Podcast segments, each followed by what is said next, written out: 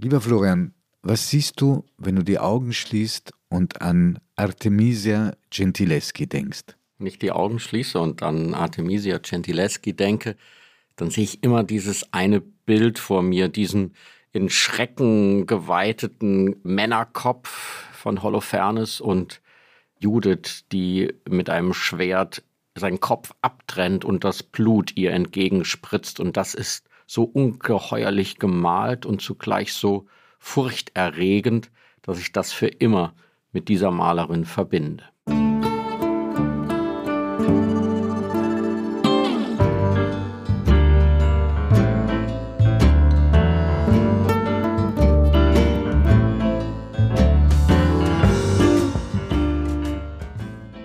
Augen zu.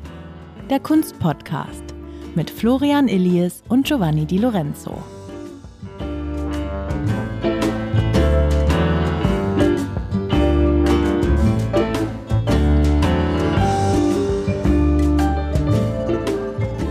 Die aber eine der interessantesten Malerinnen ist, mit denen wir uns je beschäftigt haben. Ich heiße Sie ganz herzlich willkommen bei einer neuen Folge von Augen zu, liebe Zuhörerinnen und liebe Zuhörer. Wir haben ja etliche Künstlerinnen hier schon besprechen können und Folgen jeweils ihnen widmen können. Aber mein Eindruck ist, es gibt keinen Lebenslauf, der so packend, fesselnd, erschütternd, faszinierend ist, wie der von Artemisia Gentileschi, Florian, oder Erich da. Nein, ich muss auch sagen, als ich jetzt nochmal hier in der Vorbereitung mich in dieses Leben vertieft habe, dass einem da vor Schrecken, vor Freude, vor Erstaunen doch immer wieder der Mund offen steht, was das für eine Biografie ist in einer Zeit, in der Frauen eigentlich keine Biografie haben durften oder sollten, weil sie eigentlich keine Malerin werden durften und was sie gegen diese Widerstände ihrer Zeit geschafft, geleistet hat, das ist wirklich, ja, man kann das Wort schon benutzen, einzigartig. Sie ist wirklich eine einzigartige Figur in der alten Kunst. Sie ist die wichtigste Altmeisterin, die wir in der europäischen Kunstgeschichte haben.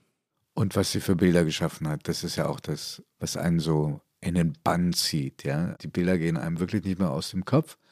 Und dazu kommt noch, und da ist sowohl bei Florian als auch bei mir eine gewisse Befangenheit festzustellen, sie hat doch eine gewisse Ähnlichkeit mit Caravaggios Bildern. Also ihre Werke haben eine gewisse Ähnlichkeit damit. Und wir sind ja beide absolute Caravaggio-Liebhaber. Und doch hat sie eine eigene Note. Ich finde, das Bild, was du gerade erwähnt hast, das in den Uffizien hängt, ist bei ihr sehr viel besser als selbst bei Caravaggio. Warum? Ich versuche es dir zu erklären. Also dieses hell-dunkel-Kontrast ist bei ihr auch da, aber die Dramatik ist ungleich höher. Die Jüdin Judith, die eine Stadt befreit und den assyrischen Belagerungsdruck wegnimmt, erst durch das Locken und dann durch die Tötung von Holofernes, die wirkt da unglaublich aktiv und konzentriert bei dieser Arbeit, die sie da verrichtet, dem Töten, zusammen mit ihrer Magd. Bei Caravaggio wirkt sie fast abwesend. Ist ein sehr beliebtes Motiv gewesen in der Renaissance und später im Barock. Ja, das ist wirklich eine zentrale Frage, die man hier mit diesem Bild berührt, weil wir kennen diese Darstellung dieser existenziellen Auseinandersetzung zwischen Mann und Frau bis auf sie ausschließlich von männlichen Malern. Und bei Caravaggio spürt man fast eine Identifikation mit dem Opfer, weil da die Frau ihr Schwert fast mit spitzen Fingern anfasst und kaum den Mut aufbringt, ihm den Hals abzutrennen. Ähnlich bei Rubens oder anderen großen Bildern dieses Themas. Bei Artemisia Gentileschi hat man das Gefühl, das ist ein wirklich fast ein. Ein Befreiungsschlag. Gedacht auf jeden Fall ja. aus der weiblichen Perspektive, aus den Gefühlen dieser Judith her gedacht. Und das wird das Zentrale für ihr gesamtes Werk, dass sie das erste Mal weibliche Figuren malt, die aber aus weiblicher Sicht erfasst sind, deren Gefühle, deren Verletzbarkeit, deren Wut, deren Zorn, deren Verführungskraft. Also das ist alles das erste Mal nicht immer mit den voyeuristischen Blicken eines männlichen Malers gemalt, sondern eben von einer Frau aus weiblicher Perspektive. Kleines Detail noch, das Bild Judith enthauptet Holofernes, da ist das Signet Artemisia Gentileschi auf dem Schwert mit dem sie Holofernes, mit dem Judith Holofernes den Kopf abtrennt.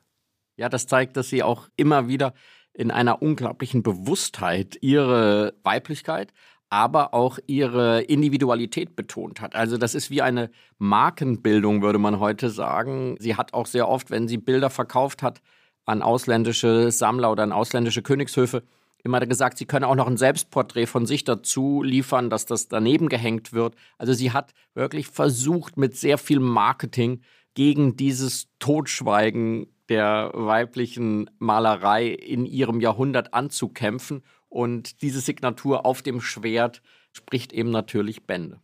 Ja, aber wir müssen, glaube ich, die Lebensgeschichte erzählen, sonst wird auch nicht begreiflich, was wir da gerade beschreiben an ihren Bildern. Sie kommt 1593 auf die Welt in Rom als Tochter eines Malers, Orazio Gentileschi, eigentlich ein ganz guter Maler. Also bis heute noch bekannt, hängt in wichtigen Museen. Sehr guter Maler, das äh, würde ich auch unbedingt betonen, weil das ist natürlich ja. jetzt bequem zu sagen, wegen der ganz offensichtlich genialen Tochter, dass er ein schlechter Maler gewesen sei, überhaupt nicht. Also man kann mit sehr viel Freude, das ist höchste barocke Malkunst, die sie bei ihrem Vater lernen konnte. Ja, kommen noch sechs Brüder dazu. Drei davon nur überleben. Das war leider damals die tragische Realität. Von der Mutter weiß man wenig, nur den Namen, eigentlich kaum mehr als den Namen. Prudentia hieß sie Monotone Gentileschi. Diesen Namen Prudentia gibt Artemisia Gentileschi auch der einzigen Tochter, von der man was weiß. Sie hatte offenbar mehr Kinder, aber die sind auch alle gestorben, haben die Kindheit nicht überlebt. Prudentia hat sich selber als Malerin versucht, aber ihre Spur hat sich verloren über die Jahrhunderte. Also sie kommt mitten in Rom auf die Welt, in einem Sprengsel. Heute, wer sich in Rom ein bisschen auskennt, zwischen Palazzo Montecitorio, das ist der Sitz des Parlaments heute, und Via del Curso, dieser Hauptader, die Piazza Venezia mit dem Piazza del Popolo verbindet. Rom ist damals ein Schmelztiegel für Architekten und für Bildhauer und für Maler aus ganz Europa. Warum? Dafür gibt es eine ganz interessante Erklärung, weil es ist eine sehr spannende und spannungsreiche Stadt. Einerseits durch den Sitz des Papstes ist es natürlich das Zentrum und der ganzen Kardinäle, weil für Maler war es existenziell, dass sie Auftraggeber hatten. Und zugleich ist es der große Kampf der Gegenreformation, der sehr viele neuen Aufträge für Kirchen, für Paläste in dieser Zeit in Rom ermöglichte. Wir hatten das große Thema mit Caravaggio, der 20 Jahre älter als Artemisia Gentileschi in der Zeit, in der sie geboren wird, schon aktiv in Rom ist. Aber das ist das Zentrum für einen Maler und der Ort, wo man in dieser Zeit Aufträge bekommen kann. Ganz Rom war eine einzige Baustelle, so muss man sich das vorstellen. Und man wollte bewusst der Nüchternheit, also jetzt mal neutral ausgedrückt, auch der protestantischen Bewegung, der sich formierenden protestantischen Kirche etwas entgegensetzt, die Glorie Roms und des Pontifikats. Aber Rom steht noch unter einem Schock, also eine traumatische Erfahrung. Der berühmte Sacco di Roma, also die Plünderungen, die es in den 20er Jahren in Rom gegeben hat, um genau zu sagen 1527. Da haben Söldner, spanische, italienische Condottieri, aber eben auch sehr viele deutsche Söldner, zum Teil auch protestantisch Engagierte, die das Gefühl hatten, sie begegnen im Rom den Antichristen. Die haben die Stadt belagert und dann wochenlang geplündert. Sie haben dort gemordet, gefoltert, zerstört, was sie nur finden konnten. Man schätzt, dass 90 Prozent der Kunstschätze Roms in dieser Zeit entweder geraubt wurden oder eben zweckentfremdet wurden. Also dass zum Beispiel Schätze geschmolzen wurde, Gold, Silber. Der Papst verschanzt sich in der Petersburg, in einem Palast beim Petersdom mit dem größten Teil seiner Schweizer Garden. Die bringen sich da in Stellung, um ihn zu verteidigen, werden alle ausnahmslos getötet. Mit den verbleibenden 42 auf einem Weg, der den Petersdom direkt mit der Engelsburg verbunden hat und der heute auch noch nachvollziehbar ist, verschanzte er sich Papst Clemens. Das war ein Ereignis, was Rom und die Römer zutiefst geprägt hat.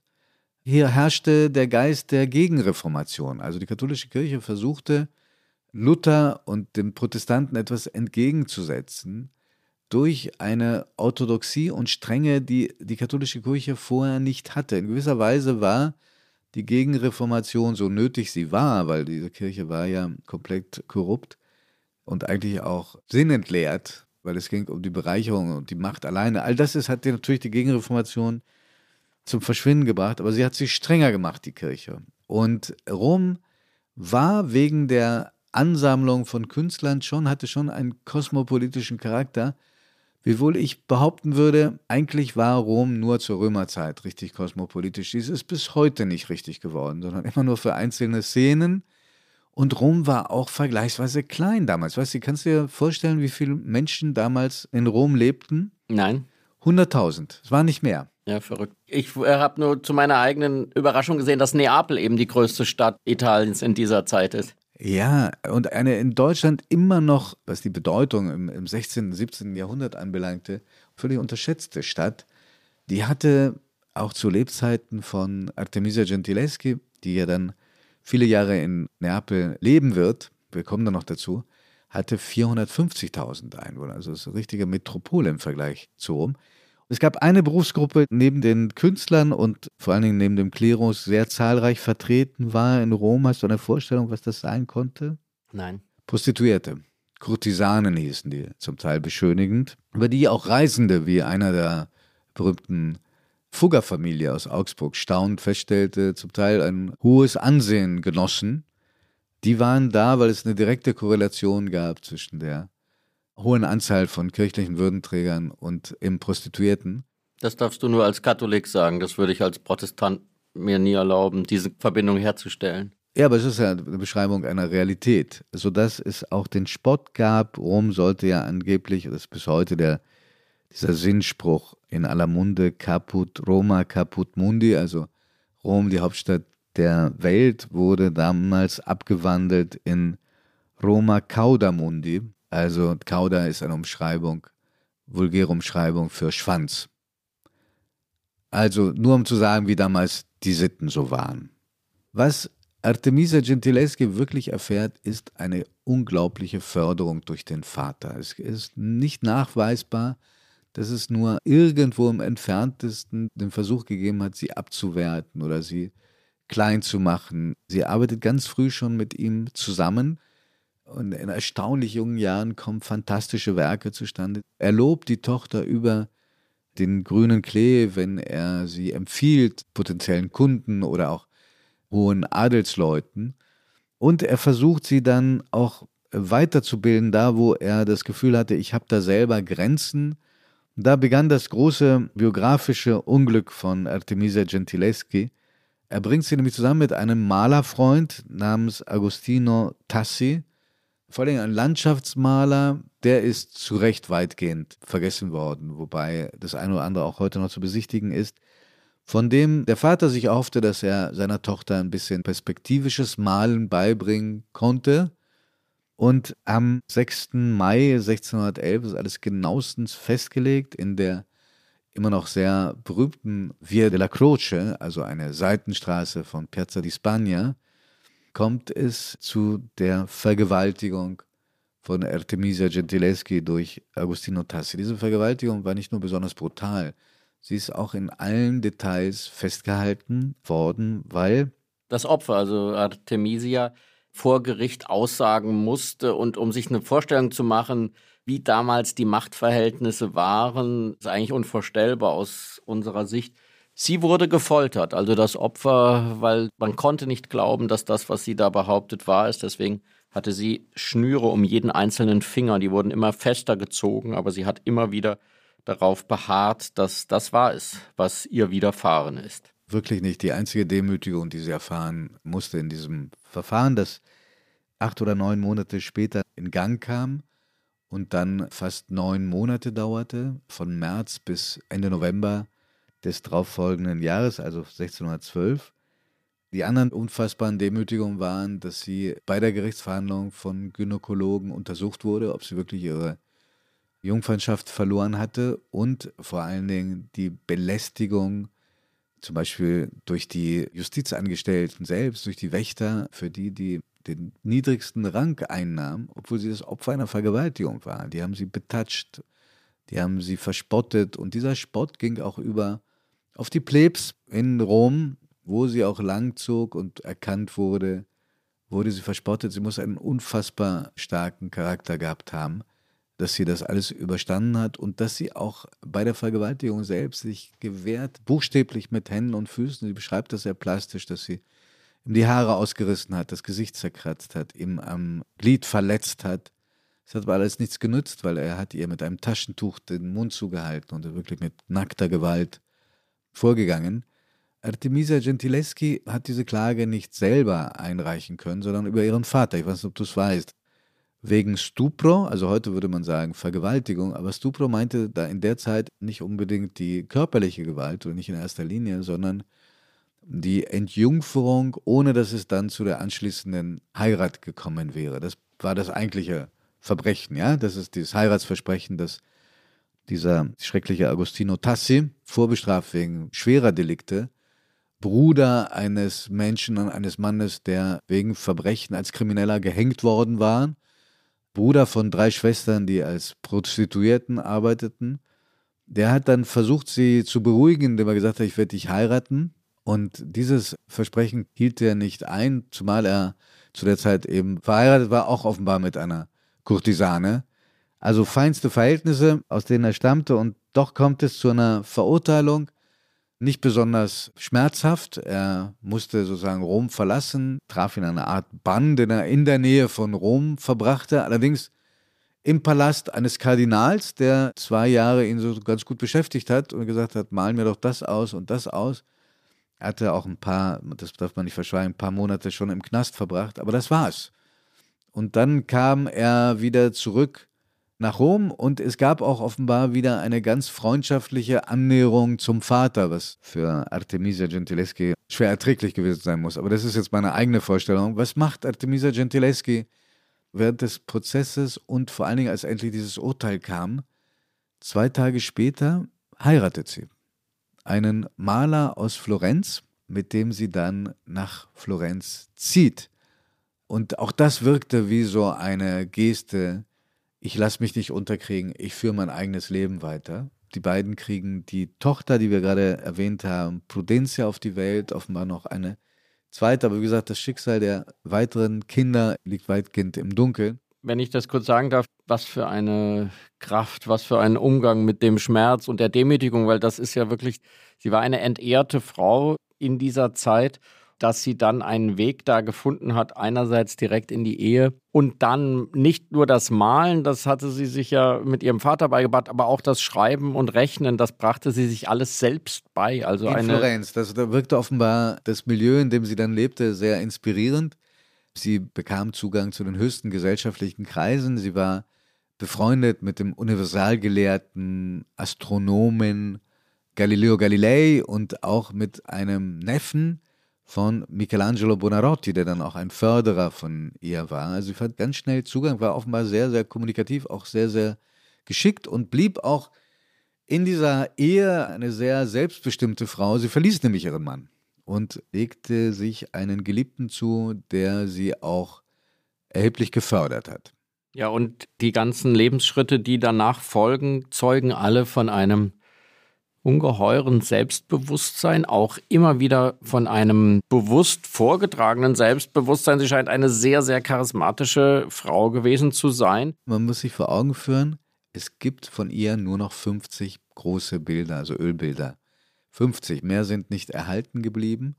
Vielleicht wird man das eine oder andere noch entdecken. Vor kurzem hat man ja nach dieser schrecklichen Explosionsunglück in Beirut im Libanon in einem Palast, ich weiß nicht, ob du das verfolgt hast, zwei Bilder von ihr entdeckt. Jedenfalls ist das ins Bewusstsein der Öffentlichkeit gelangt, dass da noch zwei Bilder von ihr hingen. Und lange Zeit wurden ja ihre Bilder auch anderen zugeschrieben, zum Beispiel Van Dyck. Ja, oder ihrem Vater natürlich. Und ihrem Vater, genau. Das ist bis heute unklar, ob die das zusammen gemacht haben oder nur der Vater oder nur sie. Ich bin zuversichtlich, dass da die nächsten 100 Jahre kunsthistorische Forschung da auch noch mehr Zuschreibungen an sie zutage fördern. Denn das darf man nie vergessen. Nicht nur sie, sondern auch unser geliebter Caravaggio war dann für 200, 300 Jahre vollkommen vergessen. Dass dieses barocke Malerei, dieses drastische in Mimik und Gestik, diese Hell-Dunkel-Malerei, die trat völlig in den Hintergrund. Vor allem im 18., 19. Jahrhundert dann ging es nur noch um Raphael und um Michelangelo. Also das ist eine Künstlerin, die wie ihr ganzer Stil eigentlich erst nach 1950 wirklich wieder entdeckt wurden. Lass uns doch wenigstens mal in ein Bild richtig reintauchen. Und zwar Susanna und die Alten. Da hat sie mehrere Versionen gemacht, aber eine eben in ganz jungen Jahren. Und ausgerechnet ist die schönste von allen und die hängt auch noch in Deutschland, nämlich im Schloss Weißenstein in Pommersfeld. Ich weiß nicht, ob du da jemals warst. Der sogenannten Schönbornschen Gemäldesammlung. Da hängt mein absoluter Lieblingsmaler, den ich sogar noch eine Spur mehr liebe als Caravaggio. Johann Liss, der einzige deutsche Barockmaler von ganz großem Format und der hängt dort Seit an Seit mit Artemisia Gentileschi. Deswegen ja. Dass du Liss mehr noch schätzt als Caravaggio ist mir auch neu. Das müssen wir nochmal nacharbeiten und mal überlegen, ob wir den mal als Podcast dann machen. Gut, machen wir. Das ist deswegen so ungewöhnlich, dieses Bild, jedenfalls nach meinem Empfinden weil die vielen anderen Motive anderer Maler, die ich gesehen habe, da sieht man zwei lüsterne, sabbernde, ältere, weiße Männer, würde man heute sagen, die diese Frau belästigen wollen, gar vergewaltigen. Die Frau ist dann in diesen Darstellungen nackt und attraktiv und schön. Man hat das Gefühl, es ist vielleicht auch eine sind Auftragsarbeiten gewesen für Männer, die sich auch an dem Nackten ergötzen wollten, oder ist das jetzt eine sehr böswillige heutige Interpretation? Nein, überhaupt nicht. Das ist eine der offenkundigen Sollbruchstellen der religiösen Malerei seit der Renaissance ist, dass unter dem Vorwand von religiösen Themen erotische Motive gemalt wurden. Für die nackten Männer griff man immer zum heiligen Sebastian zurück, der von Pfeilen durchlöchert und deshalb besonders nackt an seinem Pfahl steht.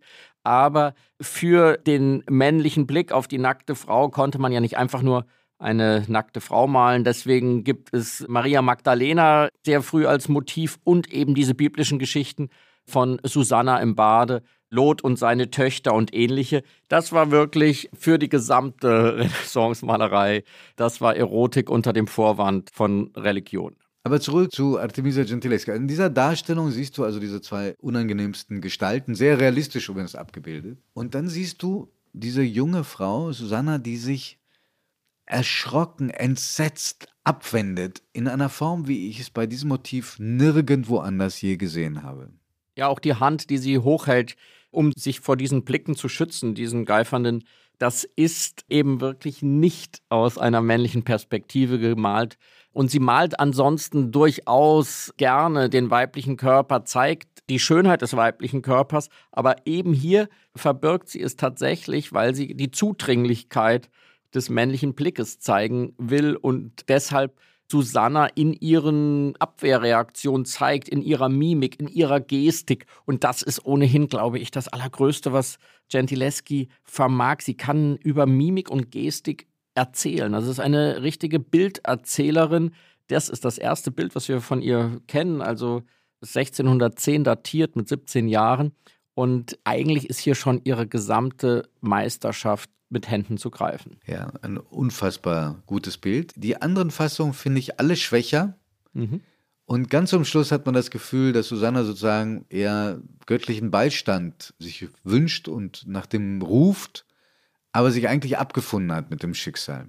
Ja, das ist sehr auffällig. Also wir haben eine Künstlerin hier vor uns, die sehr flexibel einerseits auf die Orte reagiert, in denen sie malt. Also sie malt in Rom, sie malt, ich habe das auch noch nie eigentlich von einem anderen Künstler, Künstlerin aus der Renaissance, aus dem Barock gesehen, dass sie an allen wichtigen Orten aktiv ist. Also in Rom, dann in Florenz, dann in Venedig, schließlich in Neapel. Ja. Und sie passt sich überall dem Orts, sagen wir mal, Kolorit, dem Ortsgeschmack an und dem Zeitgeschmack. Da gibt es eine Darstellung, das ist eine Allegorie. Da sieht die Frau so lieblich aus, fast wie eine Frau in einem Gemälde von Botticelli. Sie ist da wirklich sehr anpassungsfähig. Hier sind wir 1610 bei der Susanna im Bade und sie stirbt 1654 in Neapel und die letzten 15 Jahre ist sie in Neapel da ist dann eben auch wirklich ein anderer Zeitgeschmack aktiv. Das ist viel weicher. Das ist nicht mehr diese Härte der Figur, nicht mehr diesen Realismus, den sie von Caravaggio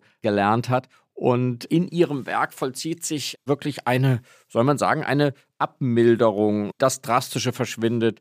Es wird gefälliger, auch verkäuflicher dadurch und sie hat wirklich immer mehr Auftraggeber in aller Welt. Aber ich glaube, das, für das wir sie beide heute feiern, ist die Kunst, die sie zwischen vielleicht 1610 und 1625 in ihrer wütenden, energischen Selbstbehauptungsphase schafft. Das sind Bilder wirklich von ganz neuer Drastik und Dramatik wie die Frau dargestellt ist, weil sie immer wieder diese Frauenthemen sucht. Also egal ob Lucretia oder Kleopatra, Danae, das ist ein für den damaligen Augen, für den damaligen Geschmack vollkommen neuartige, durchaus lustvolle Darstellung der weiblichen Nacktheit, aber eben gemalt von einer Frau und dadurch kriegte das so eine ganz interessante Wendung. Ich glaube, sie wusste das genau und spielte auch damit, zumal, wir können das nur aus der Literatur wiedergeben,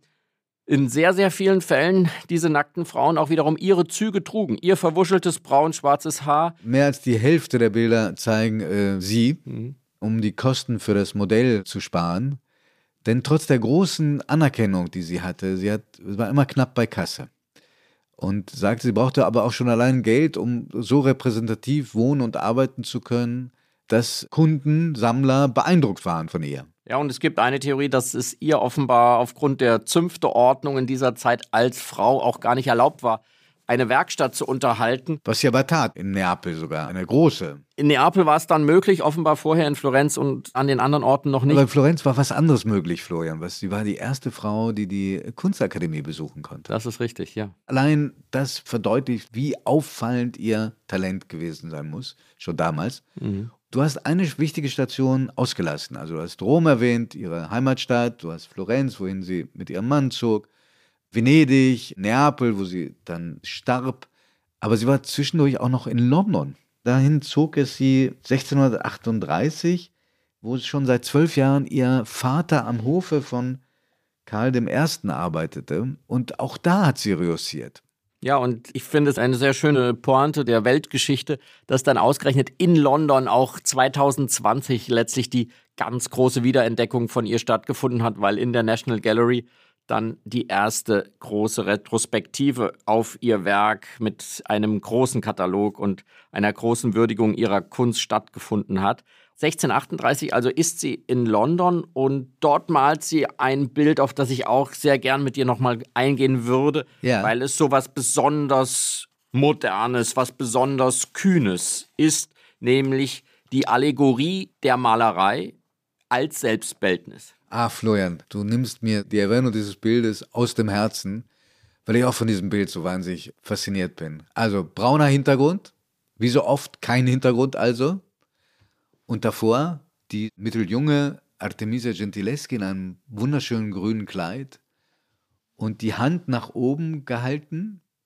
Und was ist das, was dich besonders fasziniert an diesem Bild? Also ich finde erst schon mal die Tatsache an sich ein Akt von größter Kühnheit zu sagen, die symbolische Figur bin ich selbst. Ich, Artemisia, ja. bin die Malerei und ich zeige mich beim Malen und jetzt passiert was ganz Ungewöhnliches. Wir kennen viele Selbstporträts von Malern im Atelier, weil das für sie die Möglichkeit war. Sie guckten in den Spiegel und konnten sich im Spiegel abmalen, aber man sieht immer auch das, was sie malen. Ein Porträt, eine Landschaft, meist steht das dann im Zusammenhang mit dem Auftraggeber, aber in diesem Falle nichts. Man sieht eigentlich nur den Akt des Malens und den in einer ganz, ganz ungewöhnlichen Perspektive. Also die Künstlerin lehnt sich auf einen Pult und malt und man hat eine Sicht, die wirklich nur durch einen Spiegel entstanden sein kann. Und dieses ganze Selbstbewusstsein daran, einfach nur sich selbst im Malen zur Allegorie zu erklären, das beeindruckt mich sehr. Sie hat offenbar mit zwei Spiegeln gearbeitet. Anders ist das auch bei anderen Motiven gar nicht zu erklären, wie da eine so genaue Darstellung rauskommen konnte. Und ich habe bei dem Bild, bei dieser Allegorie, einen Moment an Lotte Laserstein denken müssen. Ist das völlig irre? Nein, es ist alles erlaubt. In der Kunst vor allem ist das ja auch das Wunderbare an der Kunst, dass man über die Jahrhunderte hinweg einen Bogen schlagen kann. Ich würde sagen, diese vollkommene, nahezu inbrünstige Vertiefung in die Malerei, das verbindet die beiden. Da ist nichts sonst mehr auf der Welt als dieser Akt des Malens. Das ist sehr vergleichbar mit den Selbstporträts von Lotte Laserstein drei Jahrhunderte später. Was ich hier außergewöhnlich finde, ist, das unterscheidet sie dann wirklich von allem, was mir in dieser Art bekannt ist, dass sie sich selbst so malt, dass sie auch durchaus verführerisch wirkt. Also das fände ich nochmal eine ganz ungewöhnliche äh, Spielart, mit ihrer Weiblichkeit umzugehen. Also einerseits die weibliche Selbstbehauptung, aber andererseits auch ganz bewusst, sie ist die attraktive, sinnliche Frau, die man hier beim Malen sieht. Diese Kombination aus Arbeit und trotzdem aus Daseinsfreude, Weiblichkeit macht dieses Bild für mich wirklich zu einem ganz außergewöhnlichen Gemälde. Werbung. Liebe Hörerinnen und Hörer, kennen Sie schon das Kunstmagazin der Zeit? Mit der Weltkunst erleben Sie jeden Monat die schönsten Seiten der Kunst. Sie wollen das Magazin unverbindlich testen? Dann bestellen Sie Ihr persönliches Kennenden-Exemplar gratis unter www.zeit.de/slash Weltkunst-Podcast.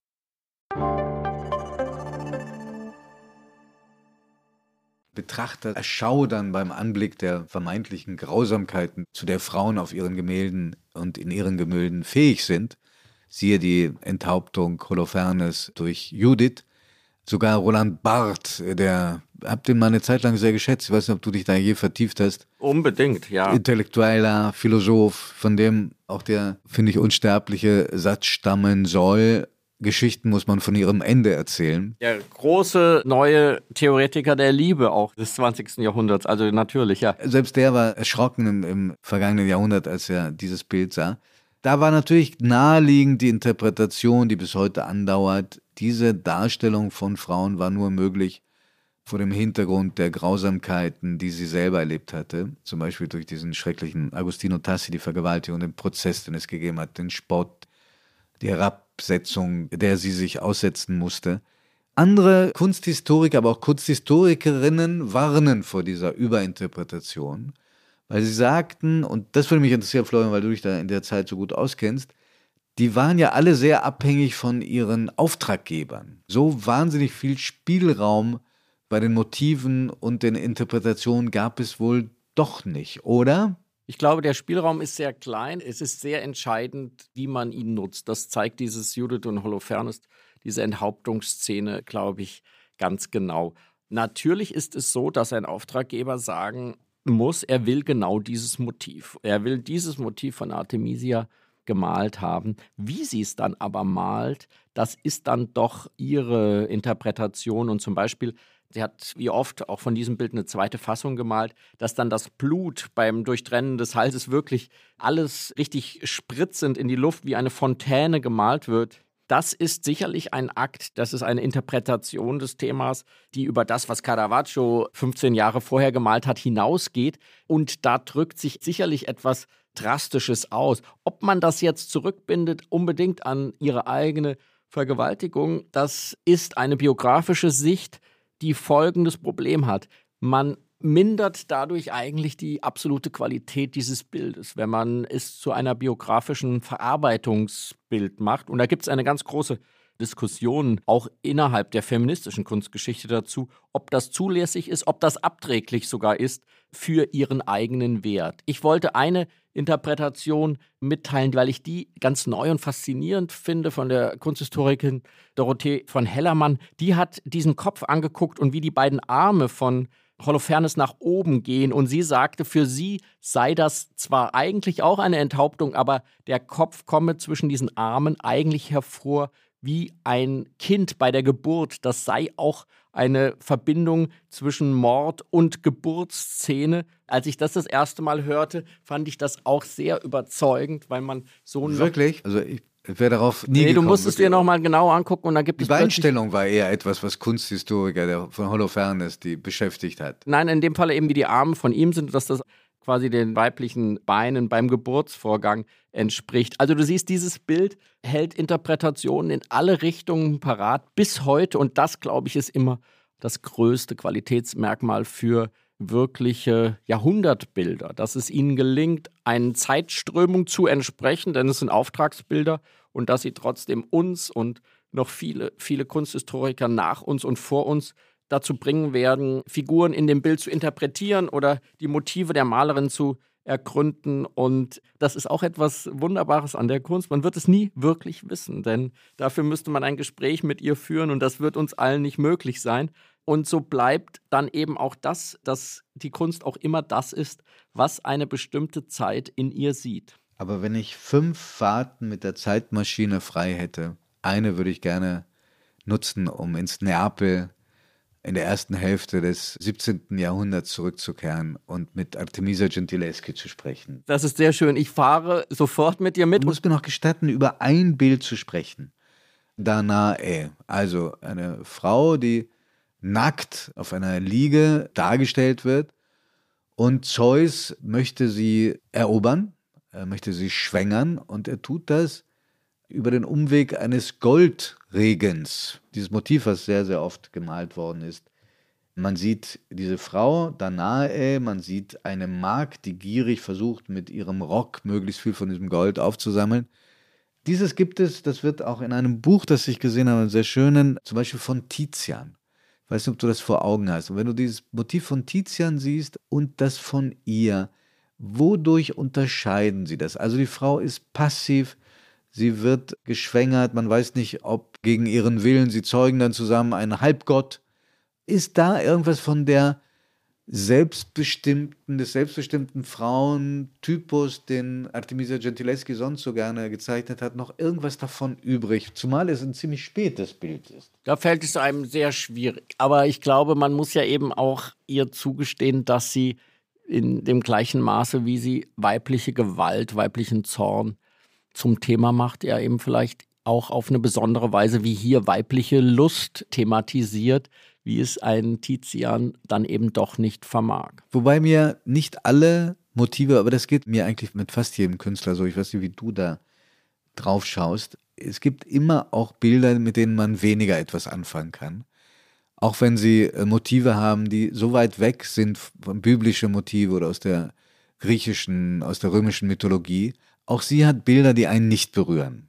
Das muss man sagen und das ist ja auch gut, sind alles Menschen, diese Maler und das, was am Ende oft übrig bleibt, also die 50 Bilder, die bis heute überlebt haben, die sind ja eben genau nicht unbedingt die besten. Das ist ein unglaublicher Zufall, ob ein Bild in einem abgelegenen Schloss in Oberitalien ja. einfach überdauert hat oder ob es den Bränden, den Übermalungen zum Opfer fiel fast ausschließlich malten sie, was sie malen sollten. Und das waren Auftragsarbeiten und es gab eben auch Auftraggeber, die es ein bisschen weniger drastisch, ein bisschen weniger aufregend, ein bisschen züchtiger hatten. Um die sie auch das ganze Leben gekämpft hat, weil sie einfach das Geld brauchte. Sie brauchte diese Auftraggeber. Und für die musste sie auch malen, ja. Also und diese Bilder sind es dann oft, die einem dann später einfach ein wenig konventionell und langweilig erscheinen. Ja, also nach London eben die letzte Lebensphase verbringt sie in äh, Neapel. Da wird sie zur Galionsfigur dessen, was man den neapolitanischen Caravaggismo nennt.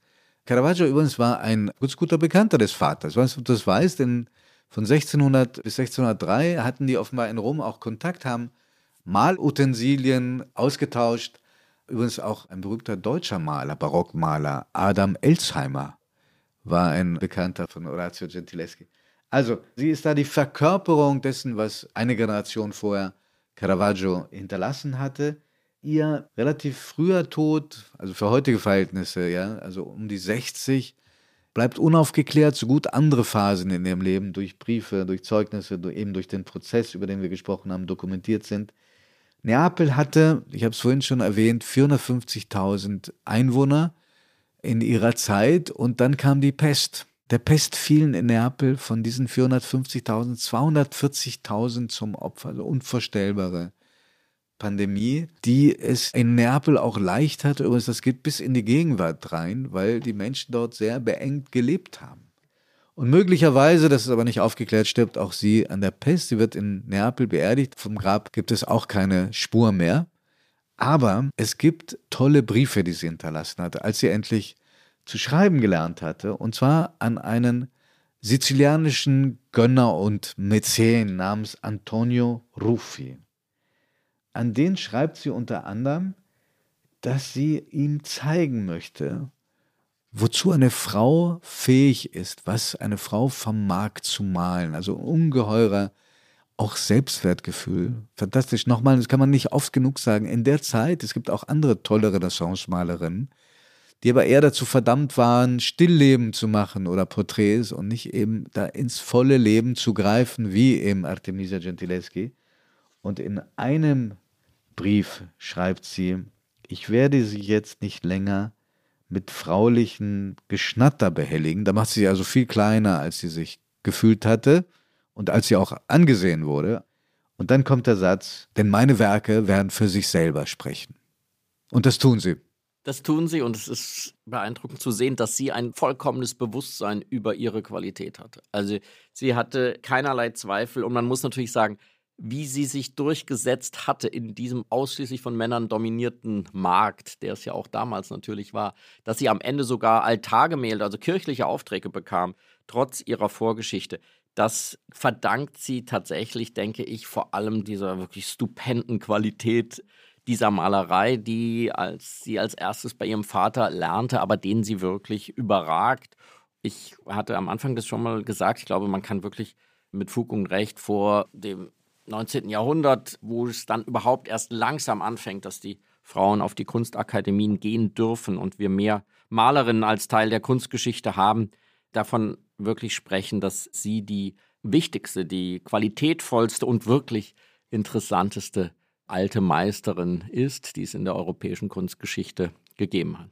Wollen wir ein paar Bücher erwähnen, die sich lohnen und vor allen Dingen ein paar Ausstellungen, auf die man sich freuen kann? Ich habe ein wunderbares, großes Standardwerk mit Freuden gelesen von einer amerikanischen Kunsthistorikerin Mary Garrard. Das ist in Princeton erschienen 1989. Eigentlich so das dicke erste Werk, wo sie sehr viele Zuschreibungen auch vornimmt, wo sie ihr Bilder zuschreibt, die vorher dem Vater zugeschrieben gewesen sind. Das ist Gerard, G-A-R-R-A-R-D und heißt einfach Artemisia Gentileschi. So heißen die fast alle, die Bücher über sie. es gibt eine auch von Dagmar Lutz, was sehr aufschlussreich ist. Und wer ein bisschen Italienisch kann, dem empfehle ich eine Reihe Skira Masters. Da ist nicht nur das Leben auch durch einen Teil durch Originaldokumente gut wiedergegeben, sondern wenn auch nicht sehr schön in den Abbildungen, die fast alle ihre Werke, fast alle ihre bekannten Werke mit entsprechender Erklärung und Deutung. Auch mit dem schlichten Titel Artemisia Gentileschi. Und dann gibt es mindestens drei Ausstellungen. Die spannendste ist in Neapel. Genau, da wo wir beide mit der Zeitmaschine hinfahren wollen, das kann man gerade machen, nämlich tatsächlich erstmals eine Ausstellung, die sich der Zeit von ihr in Neapel widmet, also den tatsächlich wichtigen Jahren zwischen 1630 und 1654. Da sind 20 Bilder von ihr zu sehen in der Galleria d'Italia in Neapel und das geht bis in den März hinein. Eine äh, absolute Empfehlung, Werke der Künstler am Entstehungsort zu sehen, was ich immer am erhellendsten finde, weil man in derselben Stadt, in derselben Umgebung innerhalb der Kirchen einer Stadt sieht, was die Malerei von ihr ausmacht. Und das Zweite, etwas sehr Schönes, Kleines in Florenz, in der Casa Buonarroti, wo wir drüber sprachen, da hat sie eben Wandmalerei. Also dem Haus von Michelangelo Buonarroti, was sehr schnell schon kommerzialisiert worden ist nach seinem Tod. Genau, und da hat sie eben schon in ihrer Florentiner Zeit, 1616, ein Fresko gemalt. Auch da malt sie sich selbst als eine Tugend, in diesem Fall als Allegorie des Talents oder der Neigung. Bis heute wird die bewundert, dass da eine schöne Frau mit einem blauen Tuch verdeckt diese Tugend verkörpert. Aber die Kunsthistoriker haben gefunden, dass dieses Tuch später drüber gemalt wurde, um die weibliche Nacktheit zu verdecken. Und dort gibt es jetzt etwas sehr Schönes. Man kann der Restauratorin beim Freilegen zuschauen. Bis zum 23. April wird quasi für Besucher öffentlich der restaurative Akt an diesem Gentileschi-Gemälde. Das ist sicherlich eine sehr schöne Begegnung mit dem Original und mit späteren Kaschierungen. Und wer nicht so weit fahren kann oder will, auch in Deutschland gibt es was zu sehen, nämlich aber in Berlin im Kupferstichkabinett. Da gibt es eine Ausstellung Muse oder Macherin, Frauen in der italienischen Kunstwelt. Und zwar von über 400 Jahre, von 1400 bis 1800. Und das ist von Anfang März bis Anfang Juni 2023. Da ist zumindest eine Zeichnung zu sehen. Und dann gibt es im Bucerius Kunstforum in Hamburg eine Ausstellung mit dem programmatischen Titel Geniale Frauen, Malereien vom 16. bis zum 18. Jahrhundert. Und darunter wird es mehrere Bilder von Artemisia Gentileschi geben, unter anderem auch eine berühmte Kleopatra von 1620. Also, liebe Zuhörerinnen und liebe Zuhörer, das ist die letzte Sendung, die wir aufnehmen im alten Jahr. Es war uns eine ganz große Freude, vor allen Dingen, dass wir so viel auch immer wieder von Ihnen Unterstützung erfahren haben. Wir haben vielleicht über Gebühr geschwärmt in dieser Folge. Nächstes Mal versuchen wir ein bisschen nüchterner wieder zu werden und uns vielleicht auch wieder mehr zu streiten. Aber Gentileschi, die macht einen einfach über weite Strecken ihres Werkes sprachlos. Und wenn man sich erholt, möchte man schwärmen. Ja, also im italienischen Barock, da trifft sich unsere beider Geschmack immer sehr. Aber es gibt auch ganz furchtbare Ausformungen des Barocks. Über die müssen wir auch mal reden. Ja, aber das Tolle ist ja, dass unser Podcast uns die Chance gibt, über die nicht zu reden. Aber wir, okay. wir werden im neuen Jahr uns wieder neuen und anderen Künstlerinnen und Künstlern widmen. Wir bekommen von Ihnen sehr viele Briefe mit Vorschlägen. Wir haben schon viele davon aufgegriffen und freuen uns auch im neuen Jahr auf einen ganz intensiven Dialog mit Ihnen. Wir freuen uns, dass von Folge zu Folge mehr Menschen uns zuhören und sich mit uns auf diese Reise zur Kunst begeben, auf diese ungewöhnliche Reise mit geschlossenen Augen und offenen Ohren. Haben Sie ein gutes, ein gesundes, ein ereignisreiches und inspirierendes neues Jahr. Alles Gute und Liebe von Giovanni Di Lorenzo und Florian Elias. Tschüss.